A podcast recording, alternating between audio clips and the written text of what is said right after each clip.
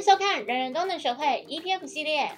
定期定额怎么设定？手续费一元的券商大公开。最近股市大跌，很多原本自己买买卖卖的朋友，就是都会跑来问悠悠说：“哎，定期定额到底要选哪家券商？”我猜他们应该是跟我一样，波段派变成股派。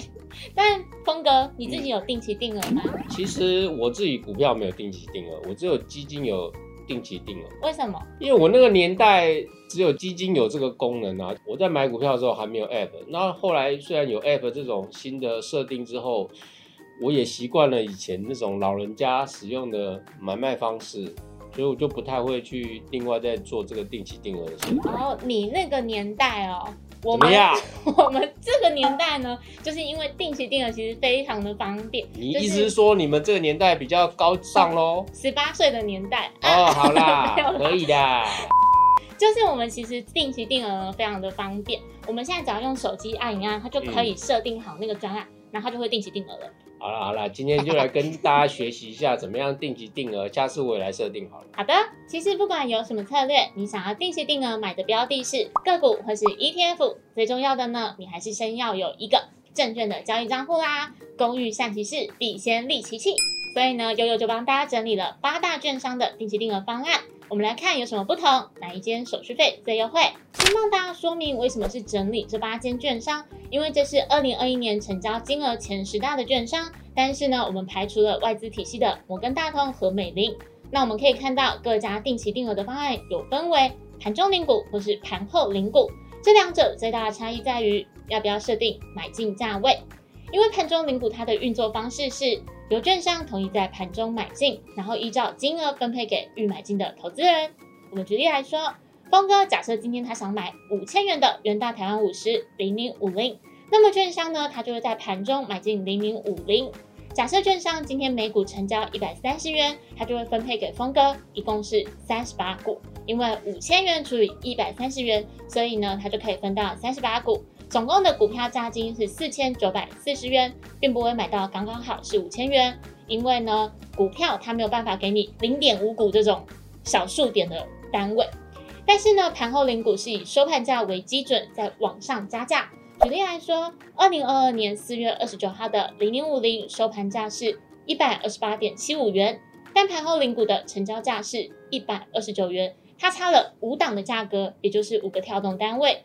所以，投资人如果设定定期定额方案，今天如果是盘后领股的话，就要设定要加几档这个项目。我们以过去的市场经验来说，盘后领股呢比较会容易遇到买不到的问题。像是我们在图卡中也可以看到，那些没有成交价的 ETF，就是当天没有领股成交。另外，如果想要成交，盘后领股也常常会出现需要追加买进的状况。所以我们建议一般的新手。可以选择盘中领股的定期定额方案，因为你设定好之后呢，你就不用担心买不到，或还要考虑要追几档价格的问题。举手发问，悠悠，我有问题。我你刚才有说到那个盘中领股啊，因为多数的时候不是扣整数，嗯，那手续费要怎么算？男队友峰哥问我问题的时候，我一定要正经回答。我们知道盘中领股呢，它因为多数时候都不是扣整数，因为你五千元可能处于股价的时候，刚好就不是你的五千块，嗯，所以很多人就会忽略手续费的问题。不过这点呢，我问了多家券商，每一家券商的做法不太一样。有些券商手续费呢是包含在你预设的扣款金额里面，嗯，那有一些呢就是外加的，像是元大证券、富邦证券都是外加的。那所谓的外加这个状况呢，就是假设你今天如果是定期定额三千块，要是刚好股票的价款呢是三千元，那你手续费就要外加哦。所以如果你今天户头里面只有三千块，那这样当次的定期定额就会失败。所以如果是手续费外加型的券商，建议大家呢可以在户头里面多放一点点零钱，让它可以每个月顺利的定期定额。不过我相信峰哥的户头应该不止三千块啦。好了，那我也想要知道啊，万一我真的不小心，嗯，放不够钱了，然后定期定额扣失败，那我怎么样会知道？如果是遇到这样的状况呢，投资人就得在当天可能收盘的时间再去看看自己的户头是不是有成交。如果没有成交，那应该就是你的户头手续费不够哦。其实如果失败的话也很遗憾。如果譬如说那天刚好大跌，然后你本来很开心，认为哇今天大跌我买到了，结果朋友去看啊，扣款失败，没有成交。呃我们再来看扣款金额的部分，就是因为大多数的券商呢，我们从图表中里面可以看到，大多数都是以一千元为门槛起跳，但有些券商呢，它是以一百块做集聚，所以你可以设定一千一百元或是一千两百元。但有些呢是以一千元作为集聚，所以你在设定的时候就是两千元或是三千元，以此类推。那再来看扣款日的部分，这八大券商呢，通通都不止一天可以选，而且你还可以复选。以悠悠自己的状况呢，我是选择把每个月投入的资金分成两次，这样子呢，我持有的部位就可以得到更为像是一个市场平均的价格。那补充一点喽，今天如果遇到假日，这些券商呢，通通都是顺延到下一个交易日，再帮投资人做定期定额的买进。可是悠悠，我还有问题。嗯，那定期定额的标的有没有一定的限制？是所有的 ETF 都能买吗？还是每一家券商不太一样？峰哥今天问题真的很多哎，我是好学生。我们继续下去，就是我们从图表中可以看到，每一家券商呢可以选择标的是不太一样的，但并不是档数越多越好哦。表格中除了元富证券的盘后领股，还有日盛证券没有限制之外，其余的券商呢提供五十七档至两百一十四档的标的可以选择。那这些标的呢，我们依据证交所的规定，它应该是要替投资人选出。中长期投资之股票以及 ETF 为限，那选定的标准呢，基本上是由各券商定定的。所以档数多表示选择多，但档数少呢，代表券商筛选的标准或许是比较严格的，所以并没有好或坏。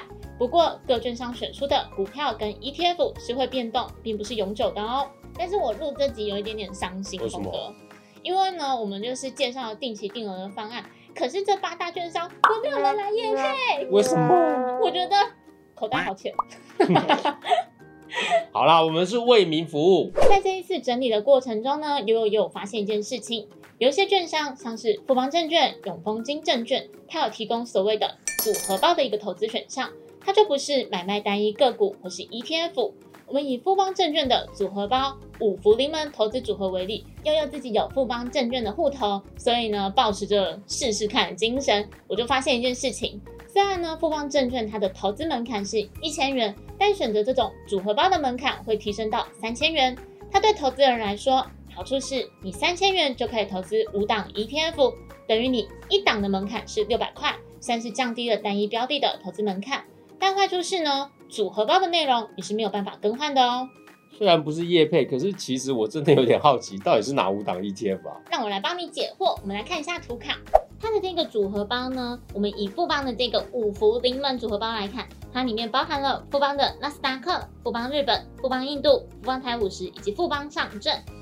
哇，这么国际化。嗯，我想要唱一首歌，来，International，你有听过吗？没有。好，我们换现场。接着我们就要来帮大家讲讲。最关心的手续费，我们来看一下图卡。我们一般买台股的手续费都是用成交金额的千分之一点四二五计算，但是定期定额方案的费率有点不一样，每家券商的规定不同，折数也不同。不过大多数都是一元起，等于是没有二十元抵消的哦。有些券商会给折扣，有些是以一万元作为门槛，只要一万元以下，手续费通通一元。等一下，嗯，你刚才说二十元低消？对。说明一下吧，很多人应该不知道。是我们一般买股票的时候，你今天问题真的特多。你怎样？好，我们一般买股票的时候呢，就是呢，不管你股价的价款算出来是多少，通常呢，券商在扣手续费的时候呢，就是如果不足二十元，就会收取二十元的一个手续费，所以是二十元的低消。那我们回来刚刚讲定期定额方案的部分，就是呢，我们帮大家试算了。如果我们每次定期定额三千元或是五千元的一个状况，我们小数点呢直接算到四舍五入计算至整数，我们发现呢，富邦证券、永丰金证券、国泰证券以及元富证券的盘后零股，通通都是一元起哦。所以如果你今天扣款三千元或是五千元，这几家券商的手续费都是最划算的。最后呢，我们来帮大家整理一下，到底在选定期定额的券商要注意什么事情。首先，我们可以留意。它是盘中还是盘后领股？那我们刚刚前面说过原因啦，建议新人或是软能的话，你都可以选盘中领股，它是比较省事的哦。至于标的数量呢，也提醒过，不是越多越好，而且中长期的存股，通常券商它提供的可投资的名单上面都会有。如果你已经想好标的，那也可以先确认这个券商是否有开放这一档标的，再决定要不要开户喽。哎，这听起来真的好像还蛮不错的，我以后可能可以考虑来设定看看。没错，你要不要跟我一起唱一首歌什么 International。International，来一起来，好，一二三，一起。International。以上就是今天的节目，不想错过精彩内容的话，请大家按赞、订阅、开启小铃铛。